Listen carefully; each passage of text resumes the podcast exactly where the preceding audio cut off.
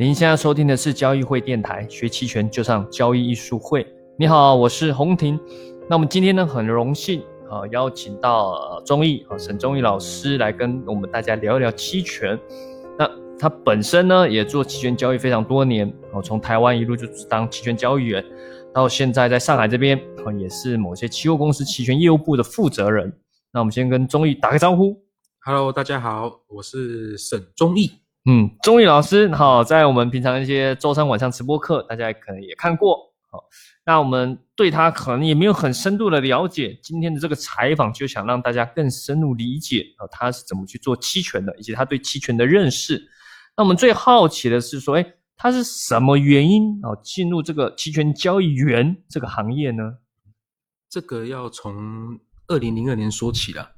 嗯二零零二年说起，这是我二零零二年的时候呢，刚大升大学，嗯大二的时候，嗯那时候就是也股票也没没没什么买，嗯然后期货小做一些，嗯然后呢，那时候刚好台湾就上市了期权，然后就对这个对这个品种感兴趣，嗯然后就开始摸索。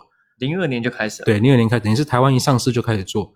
那当然也是也是这种做的不是很好，哦对，做的摸索你摸索了很久，做的也不是很好。然后呢，就在大学的时候呢，因为我大学念的这个跟金融比较不相关，就是比较偏企企业管理这一块。然后呢，也是因为这种不服输的性格啊，嗯就是嗯 后面呢、你到研究所到后面工作就朝这一个金融这一块发展。嗯对所以就是说，呃，也是因为一开始从大学接触了期权这个东西，所以我的交易的历史可能跟大家比较不一样，就是我会先做期权，嗯后面才做期货，哦，才做到股票。你一开始最先，你一开始最先做的就是期权了。期权对，然后股票反而是我进了这个毕业之后，研究所毕业之后进了这个证券自营部之后才开始做股票，哦，对，所以是有点倒着的。嗯，倒着，所以这倒过来算是误打误撞，刚好搭配了历史的时机。对，哦然后那个时候就蛮好玩的，就是我到了研究所的时候，就是那时候比较流行程序化交易，嗯然后也一度想说，就是因为我觉得工作蛮重要的嘛，对，所以研究所那时候就刚好也是有，就是也有运气也好，然后就认识了那个就是台湾台湾地区这个期货龙头嗯的自营的一个副总，嗯自营部的一个副总。然后呢，我就边读书，研究所边念书。他就是他跟我说，如果你想学，那我就过去学习。对，然后就刚好误打误撞嘛，嗯所以就是说，在毕业的时候，就是有一些现有的这种程序化的策略，然后就进了自营部这样子，嗯嗯嗯嗯，然后就开始做期货跟期权的交易。哦，所以你从毕业就一路投入这个行业了。对，一毕业，零八年毕业就开始做，哦那你一开始做就是自营，等于是加入自营部，对，证券公司的自营部，证券公司自营部对。那你在做这些年，做这些呃期权交易，你有没有什么印象深刻的事件？其实讲这个印象深刻事件是，我觉得刚刚好嘛，零八年那时候就刚好遇到金融海啸，哦，零八年，对，零八零九年的时候，就是嗯我相信是全世界性的嘛，嗯，对，就是系统性的风险。那那时候一进去一进去的时候，其实我们你说说真的，理论知识一定有，对吧？但是你实务的经验肯定不足。那进去的时候，我们带我的这个学长师哥嘛，对，那刚好就是他也会给你，就是因为行情很大，他也不肯给你做过多的讲解，对，他甚至就把直接把实盘丢给你，嗯。所以有很多这种在期权上的一些实际上的应用，嗯。然后也是从这一块这边慢慢一步一步去学习过来的。嗯。比如说最印象最深的事情就是说，像那个时候台湾的股市它有一个跌停板的跌停板，跌停板的这个缩减，嗯。缩到百分之三点五，然后这个时候呢，这涨跌停板到就是从百分之七到百分之三点五嗯嗯，就减就是减少了。嗯。那那个时候就会发现期权的价格会突然间就是会非常的这种不合理，嗯。或者是说市场波动率高，嗯。对，然后我们在做交易的时候，原本我们可能做的期货的做的是期货的这个这种程序化交易，嗯。那我们就会改用期权来替代。嗯，比如说你有一些涨停涨跌停板封死的时候，你可能只能做期权，哦，所以期权它的涨跌停板没有说，还就应该是说期货涨停的时候，嗯期货涨停或跌停的时候，期权可能还没有涨跌停，嗯这个时候你还是会有一个，嗯一个还是可以继续交易还权继还可以继续交易，对。但这个交易就等于是交易一个预期的嘛，对嗯。那这边说是你后面就变成说你要去判断说期权到底什么样情况你是可以去做追，还是说去做嗯止盈？嗯，对，嗯透过期权来止盈你期货的头寸。哦，对，所以就是蛮多比较不一样的变化这样子。所以你那时候会有一段经历是说，行情几乎是不动哦，因为已经锁死涨停对或跌停锁死，那剩下就在期权市场上的对呃预判了，对预判明天的开盘情况了。是的，没错那像去年二零二零年，对吧？也是经历很大波动嘛，嗯这个这个疫情的暴涨暴跌啊，对那这个尤其期权的卖方，嗯是非常不喜欢波动的。对。那像面对这种情况的话，你你觉得一般投资者可以怎么应对？如果他刚好做的是期权卖方，其实如果做期权卖方，我自己本身一个习惯性是我一定会去做一个保护头寸的。嗯就是简单来讲，就是说，哪怕你双卖也好，对吧？或者是宽跨式或跨式都行，就是你去做买方一定是很重要的一件事情，嗯因为它是保护你的。嗯但当当然就对在于说，你到底我今天做了双卖，我到底要去买认购还是买认沽做保护？嗯那这个可能就会有一个比较大的一个选择性的。嗯，对，那那这个可能就跟你过去对于盘势的分析，嗯。或者是说对于盘势的一个统计的结果，嗯。哦，找一些比较概率性大的一点，嗯。比较比较有大概率的一些事件去做去做保护，这样子。嗯，对。嗯嗯，所以你比较多会是在卖的一开始就先做了保呃护，，也是不会，我是不会一开始卖去做保护，嗯。就是我通常去做保护，就是我会去看看这个权益金的变化，嗯。就是说，比如权益金它是已经从比较胖，就是说比较呃贵的情况之下，你去买做保护，可能是肯定是保费保付保费付的多嘛，对，对，那如果你说你去当这个权益金它的这个价格回复到比较合理阶段的时候，你去做保护，那事实上是对你来讲比较比较有利一些。嗯嗯嗯嗯那这这个怎么这个怎么去判断？就是可能要结合一些实实际的情况去做判断。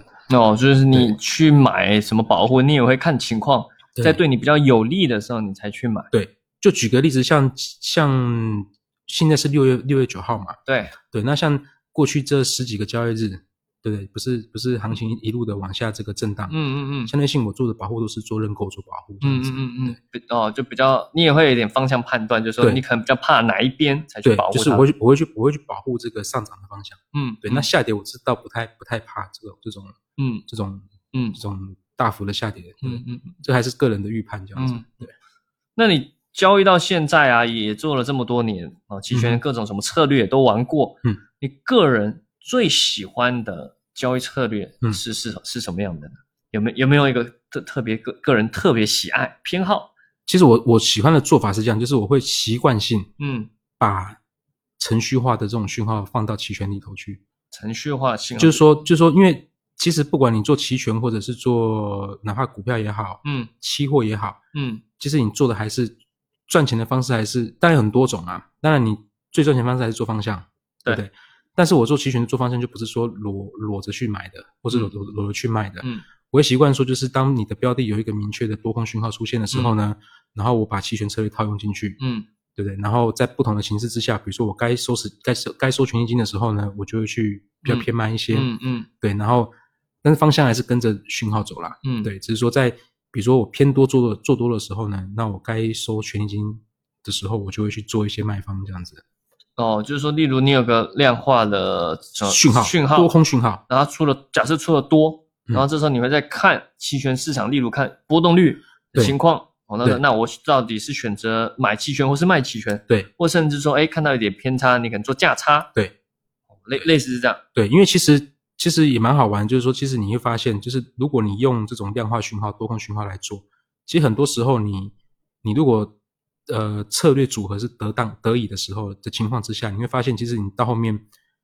但你的回撤也可以控制下来，嗯。然后获利，当然获利回撤控制的情况下，获利肯定会缩下来嗯嘛。嗯嗯但是你可以是整个曲线会比较平滑一点，嗯。对，然后你会到最到最后你会发现，其实哎，跟你在学习这种波动率交易，其实嗯，也是一样的做法。类似的道理。对，就比如说，比如说现在行情是讯号是做多，那我可能就是会习惯去做一个做一个这个卖认沽。嗯，对那卖认沽的时候呢，我可能还会去做双卖，卖认沽的情况再去双卖。对，就是做双卖，然后再做一个保护单。等于说这种这种组合底下出来之后，你会发现它的损益图就会很类似一个嗯比例价差，哦，就会很类似一个比例价。大大家如果有可以把这个图形组合看看，就是嗯。你会发现这个比例这个这个价格它会很像一个比例价差，但但它跟你行权价格选的行权价格有关呐、你你可以再说，你说卖了一个认沽，再做一个双卖。对，就比如说我们就拆两块来讲好了，嗯。比如说我今天去做一个双卖，行情如果是触发了多头讯号，嗯。做多讯号，那我就做一个双卖。然后双卖的时候呢，是为什么要双卖？是我为了要保护它不涨，有可能做多讯号是假的，嗯。就是它万一一直虽然是做多了，但是它晃来晃去，那我至少可以把赚我一些赚点时间价赚点时间价值。但是我毕竟是做多讯号，嗯所以我在做方向性的策略还是得进去。嗯比如说我去卖认沽，嗯然后或者是说我去买一个虚值的认购嗯来搭配。嗯，那不同行情价格去组合的时候，你就会发现它很它有时候有时候会组成一个像比例价差，嗯有时候呢它又会组成像一个就是一种像燕子形状的这种，蝶式也不是蝶式，就是燕子燕子形状的。燕子，嗯嗯嗯对，然后就是它会不同行价不同行价格会组出不同的策略出来。嗯嗯其实它就是说会针对你的多空讯号来做判断，这样子。嗯嗯，就是即使你是偏多，对然后你有可能会在其他，通常是利用在更虚值的地方。你刚刚说在双卖，对那可能组合出一个，即使你判断稍微有点错误，对但是你的亏还有个损也容错空间还有控，对，可以有容错空间，可以控制你的损失，但是方向做对的话，肯定还是会赚钱，肯定还是赚。对，那如果方向错很多，还是会亏，只是亏的可以比较少。会亏的是，就是方向如果就是说如果暴冲出去，比如说你嗯。今天好、呃短期之内，比如说一周两周涨了百分之五到百分之十，嗯。那你肯定就是说我短期之内还不一定会亏。嗯嗯。就说为什么是为什么会有短期之内不会亏，就是因为它毕竟暴涨之后，它的这个波动率会上去，嗯。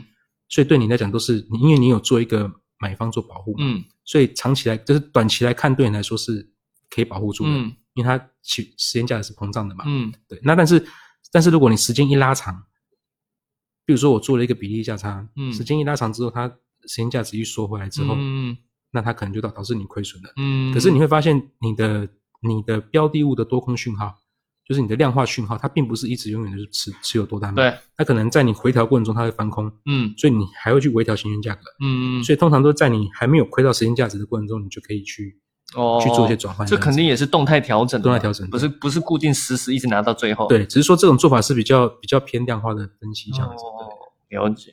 那我们最近跟中医老师啊，我们这个交易艺术会哈、也跟中医老师合开了一个课程，嗯对吧？对期权价值淘金班。对，那这个这个也是我们投入一些心力去开发这课程。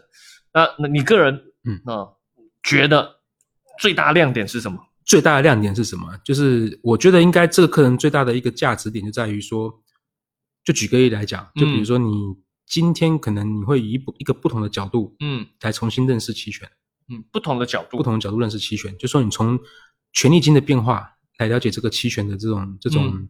高估低估也好，嗯嗯对不对？或者是嗯。说你的一个价差的这个盈利，或者是怎么样去获取这些这些交易机会，嗯。那更最重要的亮点就是，其实这些东西也是之前我们在这个证券自营部的时候，就是我零八年刚毕业的时候去证券自营部这边一路学来的一些招式，哦，就是正统的期权交易室里面对的方法。交易室的方法。那我相信，可能大家如果平常在看书呀或者什么，可能就完完全是不会碰到这些点的。对的，因为一般交易的人，这个这个其实也可能有些东西他也写不出来，他想说这就是这样嘛，我们对平常交易就是这样对，他说的会比较快。对，所以这个这个这个时间价值淘金班呢，其实大家也也不用觉得它是比较一种嗯新颖的课程，嗯其实更多大家可以去想象，就是说是你如果上完这个课程，可能你之前有学过一些期权，对不对？嗯或是有上过很多期权课，你上完这个时间价值淘金班之后，你会发现说啊，原来还可以这样用。对可以这么用，诶，原来之前老师讲的这东西，它有很多不同的解释面，嗯嗯但是都是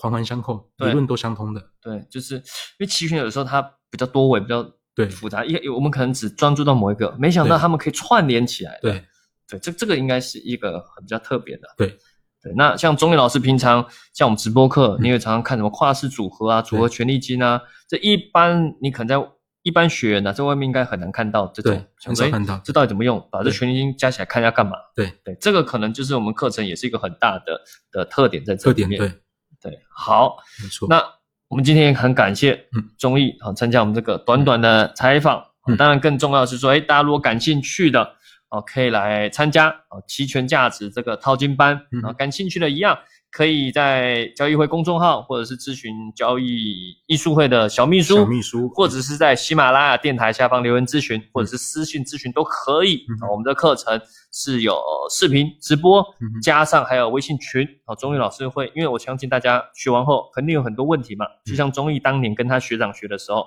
对虽然学长可能没有真的很很好的教你，靠你自己对，我那学长基本上已经靠经验自己在家了，他不出来了啊不出来了不出来了。就是可以自己自营赚钱。对，对，所以这个东西呢，啊，还是需要有人这个手把手的做一些指导，让你可以入门。对，好嘞，那感兴趣报名的啊，欢迎参加。那我们音频就到这边，那我们下期再见，好，谢谢大家，拜拜。拜拜。